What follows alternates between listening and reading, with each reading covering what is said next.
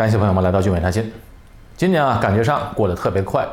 一转眼就到了十一月份了，又到了计划自己个人所得税的时候了。再不做就晚了。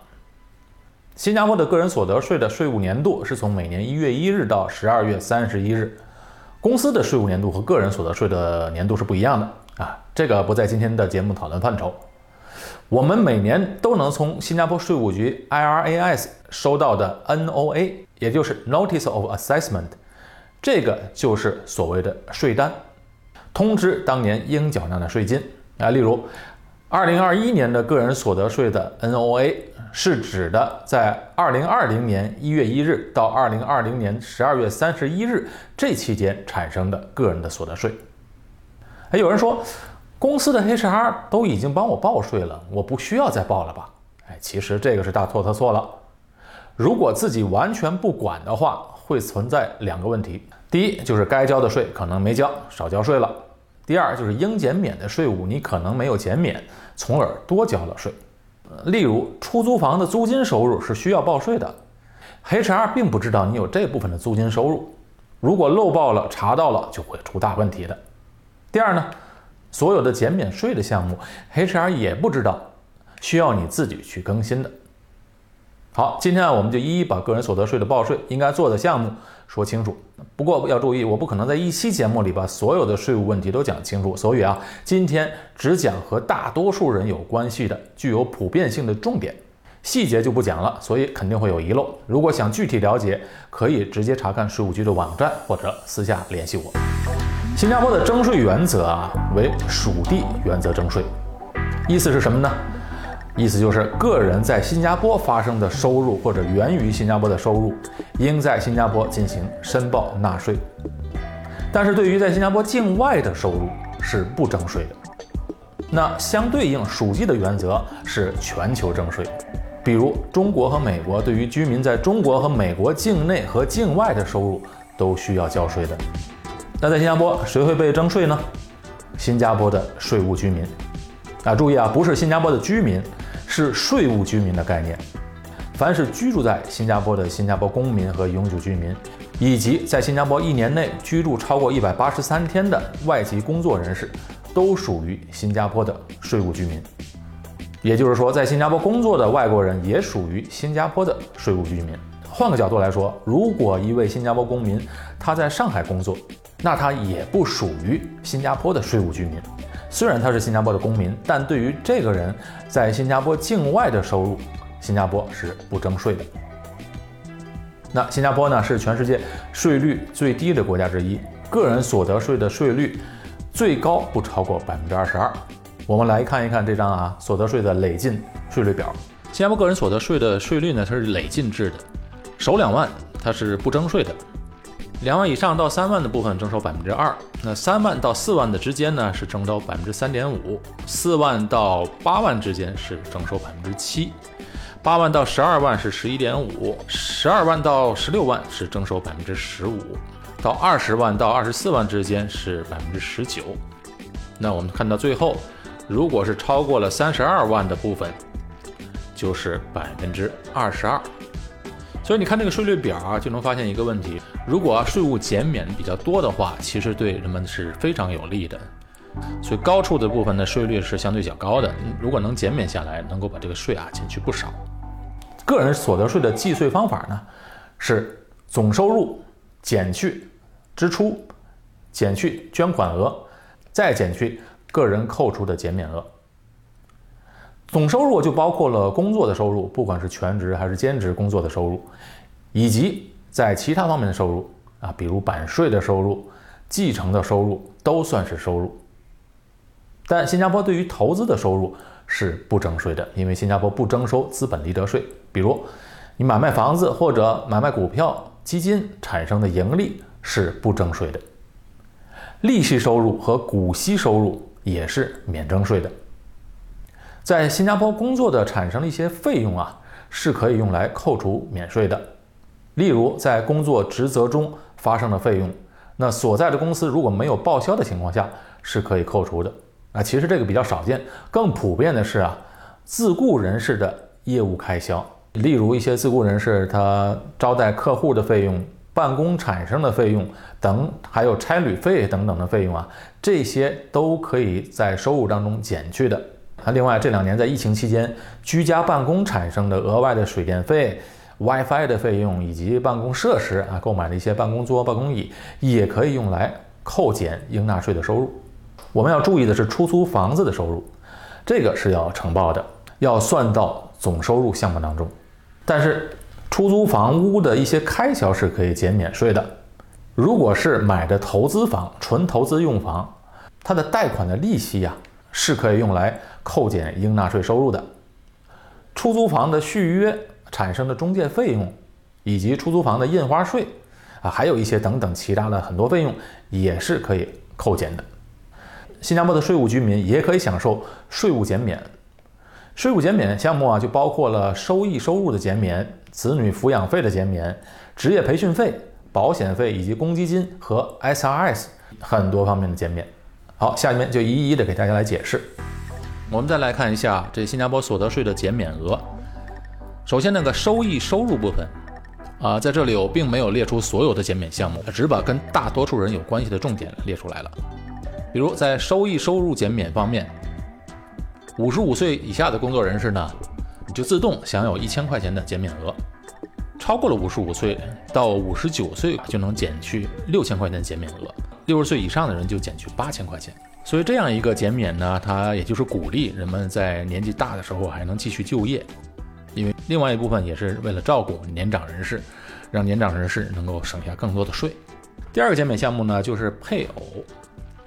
配偶的减免额是要有要求的，就是必须是已婚的配偶，配偶的年收入不超过四千块钱的话，就可以享受这个减免，减免额为两千。当然，如果配偶是有残疾的话，能够减的就更多，能够减到五千五。表格下面的好几项都是包括了残疾人士的，如果是残疾人士的话，减免额就更高。好，再往下看就是合格的子女，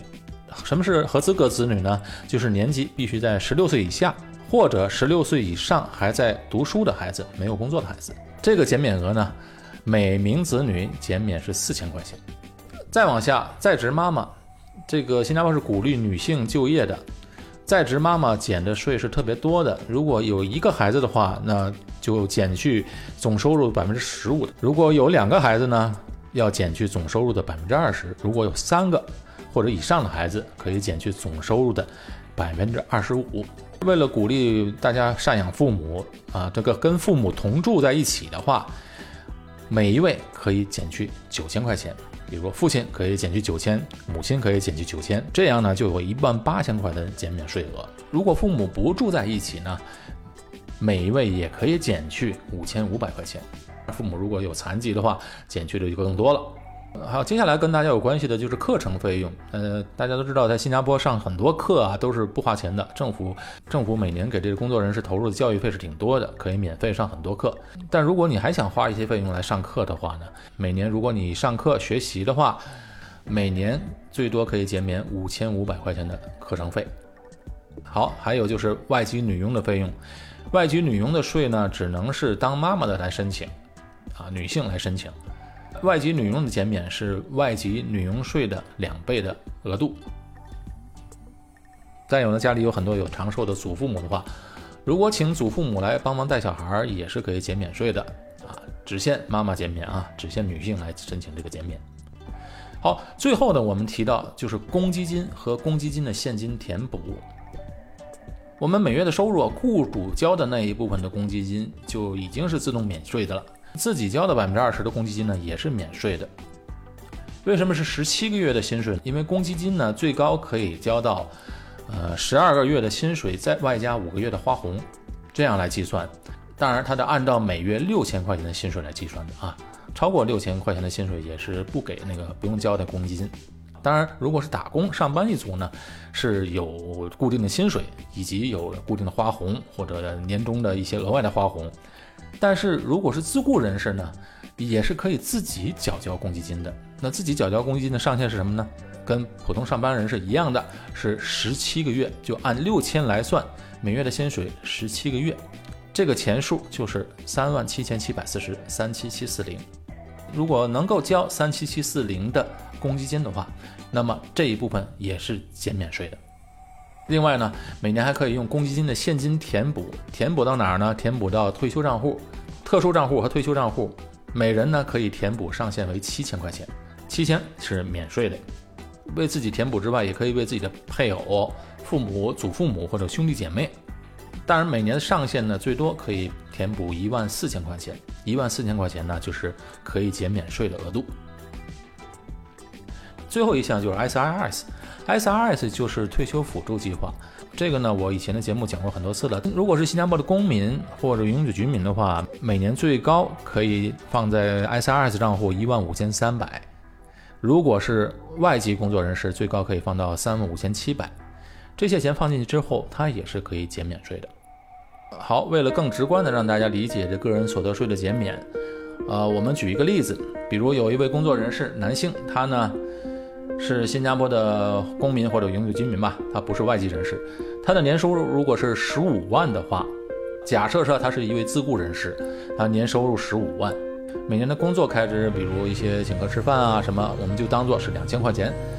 那么他的净年度收入就是十四万八千块钱。十四万八千块钱减去刚才我们说的收益收入的减免，因为他是五十五岁以下的人士，减去一千块钱。假设他是有一儿一女，都是十六岁以下，那么同时这两位子女呢，也可以每个人减去四千，那么又减去八千。我们假设他的父母都住在新加坡，但是没有跟他住在一起，父亲减免五千五。母亲减免五千五，这样呢，一共是可以减免一万一千块钱。再加上他又比较好学，呃，很有上进心，他又参加了一些培训课程，培训课程的学费花了三千块钱，那么这三千块钱也是可以减免下去的。那没有超过减免额的五千五，所以是可以完全减免掉的。自雇人士，但是他很重视这公积金的缴交，他希望把更多的钱累积在公积金里。首先就可以减免税，二来呢又可以享受一个公积金的高利息，为他的退休做一个准备。那么他把公积金交满了，一年最多可以交三万七千七百四十，这部分也是减免的。另外，他的收入状况也可以属于是中高收入者，那么其实他可以交 SRS 这个项目的。那么他呢每年再交上一万五千三百的 SRS，SRS 钱呢他拿去投资。那么又能产生收益，这样呢，他既有公积金的退休计划，又有 SRS 的退休计划，再加上他本身的一些个人投资，加在一起，他的退休生活会非常充裕的。好，那这样算下来，他的总的减免额是七万八千零四十。我们的个人所得税的减免额不是可以无限减免的，我们每年最高可以减免到八万块钱，啊，不能再超过了。如果是夫妻两个都工作的话，大家可以分配一下，啊，收入高的呢可以多放一些减免额，收入相对较低的呢可以少放一些减免额，这样两个人计划一下，分配一下，啊，让这一家人每年合法的能够减低个人所得税。好，我们刚才说这位先生他的年收入十五万新币，总减免额是七万八千零四十，那他要交多少税呢？还记得我们刚才说的那个税率表吗？首两万是不征税的，那四万以下的这个收入的部分是交五百五十块钱的税，四万到八万之间的税率，它的税率是百分之七。好，这样算起来呢，他的个人所得税为两千七百八十七块两毛。我们再来看一下啊，如果这位先生他不交 SRS 的话，如果他每年不要缴交那一万五千三百的 R S S R S，那这样的话，它就少了一万五千三百块钱的减免。那么它的税是多少呢？四千一百八十四块九毛。如果他既不交 S R S，公积金也没交到三万七千七百四十的话，我们就说，因为他是自雇人士嘛，他不想交到三万七千七百四十的话，假如他只交了两万块钱的公积金的话，那这样算起来，他的税率是多少呢？六千两百二十五块钱，公积金和 SRS 如果充分利用的话，可以省去不少的税，而且呢，这一笔钱也是花在了为自己的未来投资上的。换个角度来讲啊，这个税呢，政府没有拿走，而是把本金留给了你。你如果善加利用，做好投资，这省下来税在你手里，为自己累积一笔丰厚的将来的收入，是一举两得的事情。好，关于 SRS 和公积金的这个减免，或者以 SRS 和公积金的投资方面的事情，大家可以随时咨询，微信号汉语拼音谈心横杠二。好，今天啊，关于个人所得税的这个税率的问题啊，给大家讲清楚了。感谢大家收看，再见。